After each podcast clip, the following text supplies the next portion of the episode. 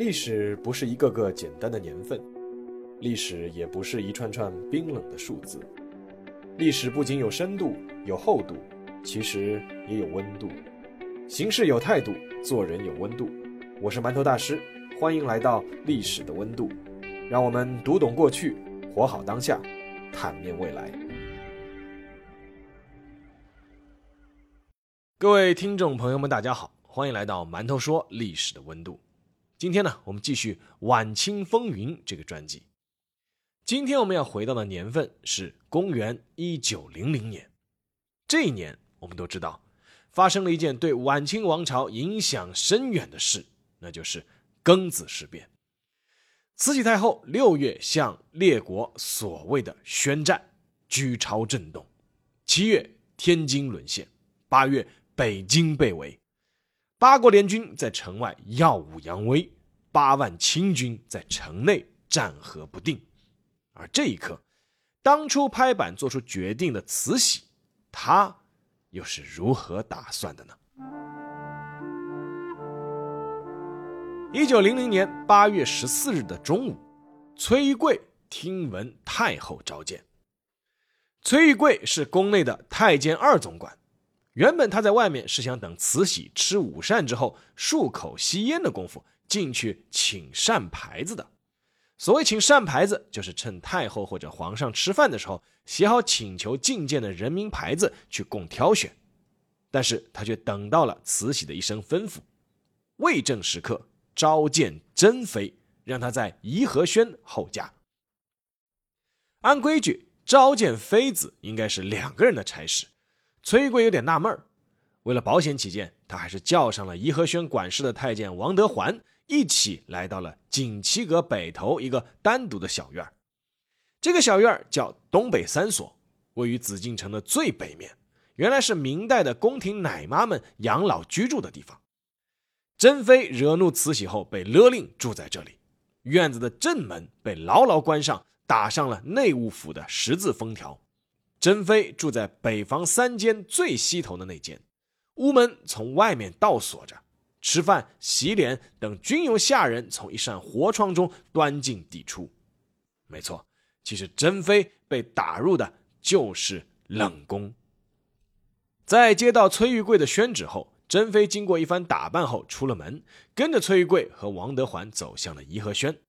虽然说是经过了打扮，但珍妃没施粉黛。没带络子，穿一身淡青色的绸子长旗袍，蹬一双墨绿色的缎鞋，完全是一副戴罪妃嫔装束。到了颐和轩，慈禧已经端坐在那里了，身边没有一个侍女。磕头请安，到吉祥之后，珍妃就跪在那里听候慈禧的训示。房间里没有一点声音，静得连一根针掉在地上都听得清楚。慈禧忽然发话了。他说：“洋人就要打进城里来了，外头乱糟糟，谁也保不定怎么样。万一受到了侮辱，那就丢尽了皇家的脸，也对不起列祖列宗。你应当明白。”珍妃愣了一下，说：“我明白，不曾给祖宗丢人。”慈禧说：“你年轻，容易惹事，我们要避一避，带你走不方便。”珍妃的口气似乎硬了起来，她说。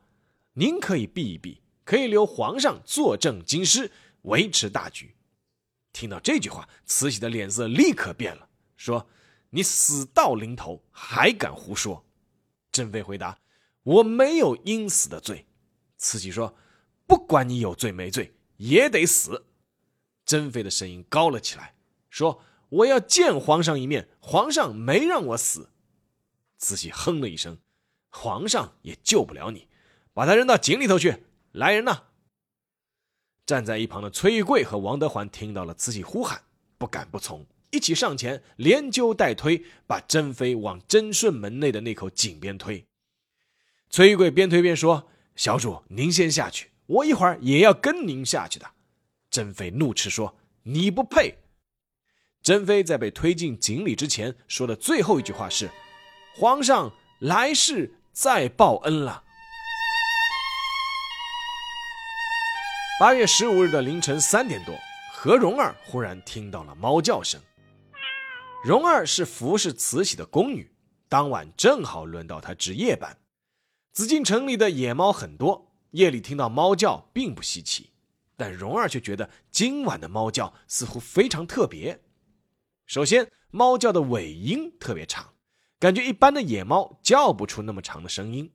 其次，一开始明明听到正东方有猫叫，但没多久东南方也传来了一声，再隔一会儿，东北方的猫也叫了起来，四面八方似乎都是猫叫声。白天珍妃死在井里的事已经在宫里秘密的传开了，何蓉儿胆子小，吓得浑身起了鸡皮疙瘩，觉得很可能珍妃是冤死了，阴魂不散来找人算账了。四点多，天色开始蒙蒙亮，慈禧起床了。这时候，猫叫声不但没有减弱，反而在四面八方都响了起来，像是几十只野猫在不停的乱叫。慈禧也觉得奇怪，就打发人出去看看究竟是什么情况。但出去的人并没有看到猫的踪影。这时候，李莲英急匆匆的冲了进来，看到慈禧就喊了声：“鬼子打进城来了！”慈禧听了也是一惊，让李莲英赶紧仔细说说。李莲英把自己听到的一五一十都禀报给了老佛爷。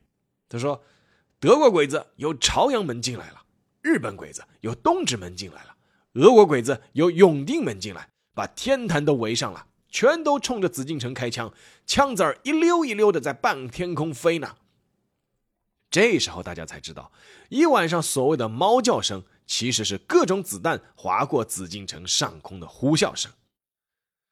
尽管之前一直有战况不利的消息传来，但包括慈禧在内的宫内诸人还是对战局抱有一定幻想的。但幻想在这一天终究是破灭了。听了李莲英的汇报，慈禧脸色发青，一言不发，只是来回踱步。老佛爷不发话，众人也不敢作声。大家就屏息站在那里，也不知道如何是好。转眼就到了要用早膳的时间，大家都想着老佛爷用完早膳后心情可能会好些。但此时忽然传来了“砰”的一声，一颗榴弹落在了乐寿堂西偏殿的房顶上，子弹头从房顶瓦片一路滚到地上，声音是清晰可闻。屋内众人齐刷刷的望向屋顶，没人作声。李莲英忽然喊了一声：“老佛爷，快起驾吧！”如果说那颗榴弹是压垮慈禧的最后一根稻草的话，那么李莲英的这声呼喊堪称是让慈禧下定决心的集结号。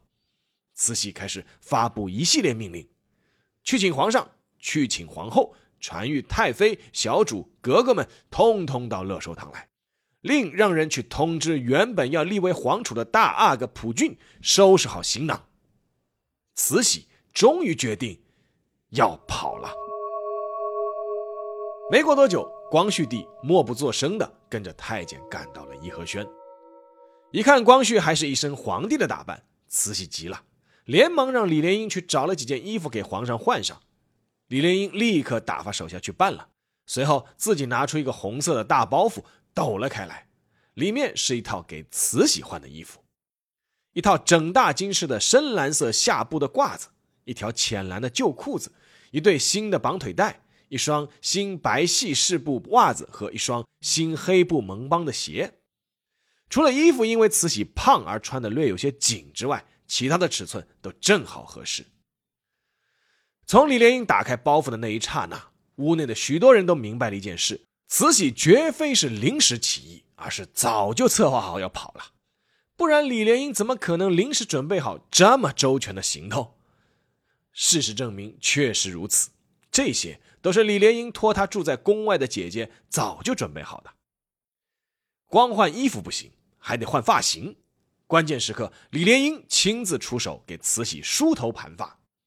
虽然李莲英人长得比较粗壮，但是她伺候慈禧的时候轻巧灵动，各种尺寸都把握的恰到好处。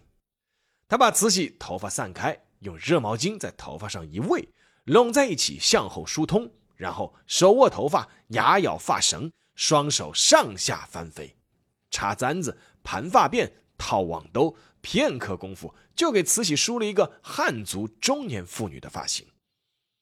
而光绪此时也换好了衣服，深蓝色的长衫，一条黑辫子，一顶小草帽，看上去就像个跑买卖的伙计。打点完毕之后，慈禧忽然想起了一件很重要的事，叫了一声侍女蓉儿，说：“蓉子，拿剪子来。”随即，他背过身去，把左手伸到了桌子脚边，颤声道：“把指甲剪掉。”慈禧这些年来一直在精心保养她的指甲，尤其是她左手无名指和小指指甲已经有两寸多长。原先她觉得这体现了太后的富贵和权威。如今她知道这将成为逃难的累赘和负担。指甲一剪，慈禧是铁了心要走了，但大家还在等他一个重大问题的决定：谁会和他一起走，而谁没资格和他一起走。对于随行人员，慈禧其实早就做好了谋划。光绪皇帝和隆裕皇后肯定是要一起走的，一群小主和格格既然被叫来了。那也是要一起走的，但也有没叫来换衣服的，比如慈禧的儿媳妇同治帝的于贵妃和静贵妃。慈禧交给这两位贵妃的任务是在她走后统管紫禁城。大家都知道，这绝非是因为慈禧对他们的信任，也绝非是什么好差事。按照当时所有人的估计，洋人是铁定要在攻进紫禁城后烧杀淫掠的。届时，两位贵妃很可能只有两条路可以走：要么以死殉节，要么苟且偷生后被慈禧定为有辱皇室而问罪杀头。慈禧倒是把贴身的两个宫女蓉儿和娟儿都带上了，这让两位侍女跪在地上，感动的嚎啕大哭。但也有不少侍从是无法带上了，比如有个叫张福的老太监。一路从外廊爬进屋内，匍匐在慈禧脚下，用力磕头，边哭边说：“奴才老朽无能了，不能伺候老祖宗外巡，先给老祖宗磕几个响头，祝老祖宗万事如意。”张福的这个行为举动，让屋内所有的人都跟着他一起哭了起来。慈禧的面色也不免有些悲伤，但她稳住表情，环顾四周，还是下了最后一道命令。他说：“宫里的事听于静二位皇贵妃的，张福、陈全福守护着乐寿堂。张福，你听清楚，遇到多困难的事，不许心眼窄，等着我回来。”说完这最后一句交代，慈禧就领着众人绕过颐和轩，直奔贞顺门。路上还经过了把珍妃扔下去的那口井。按照清廷的规矩。宫内的妃嫔是不允许跨出贞顺门一步的，所以到了贞顺门的门槛前来送行的宫女太监们就只能止步了。一时之间，哭声四起，一些走或留的妃子宫女们开始互相赠送礼物。蓉儿和娟儿两位侍女收到了小姐妹们七八件的赠物，送给他们礼物的人都像是交办遗物一般。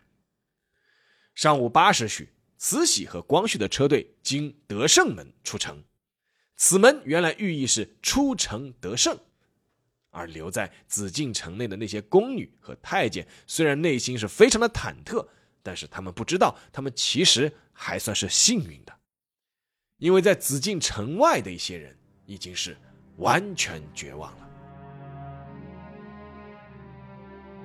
早在八月十三日，王懿荣就做好了赴死的准备。王懿荣是光绪六年的进士，著名的书法家和经史学家。八国联军围困北京的时候，他的头衔是京城团练大臣，负责防守东便门。手里只有老弱病残并且武器奇缺的王懿荣，知道几乎没有取胜的机会，但依旧竭力死守，最终城门被攻破。八月十四日，王懿荣只身回到家中，告诉家人说：“吾可以死矣。”随后与妻子。儿媳一起吞金自杀，但因为毒性发作慢，改为直接服毒，依旧不成。最终三人是投井自尽。如果不是因为这场事变，王懿荣完全可以为中国的上古文化研究做出更大的贡献。他是第一个发现并保存研究甲骨文的人。而八月十六日的上午，宝丰也已经做好了告别人世的准备。宝丰是宗室正蓝旗第八族载字辈，光绪十五年中了进士，授翰林院庶吉士。而他之后更引人注目的是被任命为大阿哥溥俊的老师之一，这就等同于太子的老师。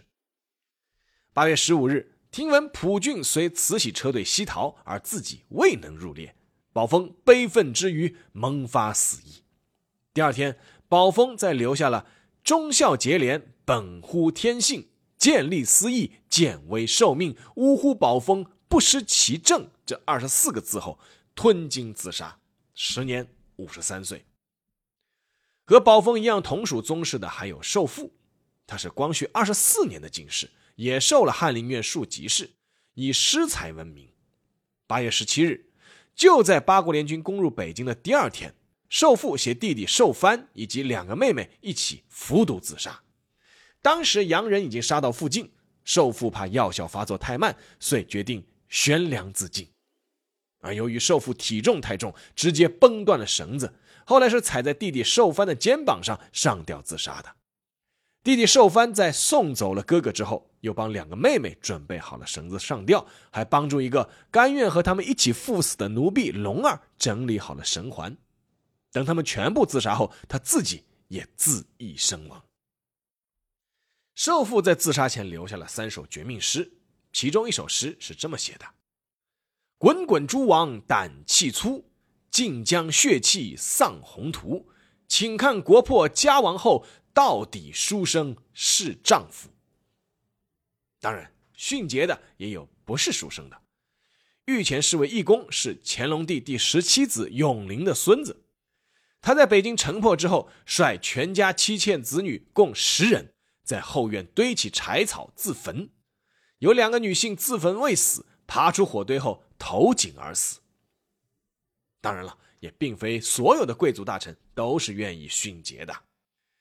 体仁阁大学士徐桐之前力主慈禧对外宣战，使北京城破，自知无面目再活于世，于是就准备在家悬梁自尽。自尽前，他选中他的三儿子刑部左侍郎徐承玉陪他一起上路。父子两人都挂好了绳套。在准备蹬翻板凳的时候，儿子徐成玉却忽然下跪哭道：“说，如果我先死了，就无法为父亲尽孝了，请允许我先为父亲敛葬之后再死，儿子绝不投生。”徐桐欣慰地蹬腿而去，而承诺忠孝两全的徐成玉草草地将父亲安葬之后，换了一身便服就逃跑了。不过他之后还是被日本人擒获。在来年被斩首于菜市口。徐成玉苟活一年，换来了一个“宵禁”的称号。“宵”这个字是吃母亲的鸟，“禁”这个字是指吃父亲的野兽。而无论这些满清的贵族和官员，或殉节，或辩解，或逃亡，或藏匿，也无论京城的百姓如何被进城的八国联军烧杀抢掠，慈禧。他是管不了那么多了，他的车队已经顺利出了北京城。八月十七日，吴勇收到了一封盖着延庆州州印的公文。作为小小的怀来县知县，吴勇做梦也不会想到，他这辈子居然能够有资格恭迎圣驾。通报上说，慈禧和光绪的两公车队正抵近他主政的这个。距离北京一百多公里的怀来县，要他做好接待工作。更让吴勇诚惶诚恐的是，那纸公文上赫然印着接待的餐饮标准，上面写着：慈禧、光绪、庆王、李王必须备满汉全席一桌，接下来的各种王爷、贝子、军机大臣等都要准备一品锅。小小怀来县，同样也饱受兵荒马乱和灾年的困扰。哪来那么大的神通？但是等迎到圣驾之后，吴勇一颗悬着的心也放下了。他准备的自己所住的简单居所，慈禧是非常满意。他备好的自己过世母亲穿的衣物，慈禧换上后夸他体贴周到。他晚饭只是安排了一些乡绅送来的鸡肉和鸭肉，慈禧和他的王公贵族们吃的是赞不绝口。因为吴勇他不知道，在逃出北京城的那几天里，慈禧一行晚上只能住在破屋子里，饱受蚊虫叮咬和闷热之苦。由于没带雨具，被大雨淋湿后根本无衣服可换。由于找不到吃的东西，慈禧吃的都是田里的秆豆和玉米。好不容易弄到点薄粥，连筷子也没有，是用麦秆代替的。情况就是这么个情况。从慈禧到王爷，到随从，到地方官员，大家其实心里都清楚，只是脸面和排场还是要尽量给足，哪怕只是停留在纸面上。从进驻怀来县开始，慈禧一行终于开始有了些皇室的威仪和底气。他率领的长达近五个月的西逃啊，不是西狩，也就正式开始了。好，下面进入馒头说时间。在一九零零年八月十四日的深夜，北京城曾经下过一场阴雨。当时担任顺天府尹。也就是相当于北京市行政长官的陈变龙，后来在他的《孟郊亭杂记》中记载了一段话，那是一个义和团的大师兄对他说的。大师兄说：“我等一计好百姓，倘上天早半月降雨，四野沾足，早已披蓑戴笠，从事力作，哪有功夫来京做此勾当？”按照陈变龙的意思，义和团进京大抵就是灾荒闹的。不然谁有功夫跑大老远来扶清灭洋？不管是有意还是无意，陈变龙当然是把义和团的成因给简单化了。义和团的成分极其复杂，所谓上自王公卿相，下至昌优立足，几乎无人不团。而他们的动机也绝非只是吃不饱饭，在复杂的忠君排外、迷信等思想外，大多数团众朴素的爱国思想。是绝对不能被忽视，也不能被嗤之以鼻的。当然了，义和团运动最后在某种意义上成为了一个悲壮的闹剧，确实有很多值得总结和反思的地方。但有一点不应该忘记：最终鼓动和纵容义和团暴动的，并不是他们自己，而是清政府。直接在北京城外杀死外国驻华的使节，号召大家围攻对方的领馆。开出杀死每一个洋人和妇孺儿童的价码，冲在前面的都是义和团，但是在背后使劲推的都是清政府。八国联军当然不是如今某些人口中信口雌黄的所谓正义之师，他们所要保护的洋大人们此前本身就在多个方面不停地践踏中国主权，之后联军在北京城下犯下的累累罪行，连他们本国的媒体都有白纸黑字的各种报道和记录。但也必须要承认的是，原本应该是我们理直气壮抄棍子的，最后却变成了莫名其妙的递刀子。更何况，潘多拉的魔盒一旦打开，开盒人自己也难以幸免。义和团进京杀洋人，同时也有部分团众滥杀无辜、自相残杀，进而奸淫妇女、抢掠商家，到处放火。为了要烧掉一家西药铺。北京前门四千多家商户被义和团一把火烧为灰烬。事到临头，慈禧拍拍屁股走了，美其名曰西狩，路上还能够要求要办满汉全席，但是在他的身后是一座满目疮痍的北京城。慈禧逃出北京城的那天是一九零零年的八月十五日，四十五年后的同一天，日本宣布无条件投降。如果换一个角度回望，我们也可以清晰的看到，日本当初那些还算保留一丝理性的内阁是怎样一步步被国内狂热的军国主义分子们鼓动、影响、推翻和颠覆的。最终，日本全体国民都被绑上了一辆没有刹车踏板的疯狂战车，一错再错，义无反顾地冲向了万丈深渊。如今，我们的中国早已不是那个任人欺侮的中国了。但即便面对眼下这个前所未有的博弈时代，我也坚信我们能够更加的从容自信、冷静理智的应对各种局面，而不是把我们原本占理的事情变成我们理亏的事情。黑格尔说，人类从历史学到的唯一教训就是人类没有从历史中吸取任何教训。诚然，历史确实很多时候都会体现出一种惊人的相似，但我始终认为绝不会总是简单的重复。或许这也是不妨多读一点历史的意义吧。好了，今天的节目就到这里，让我们下期再见。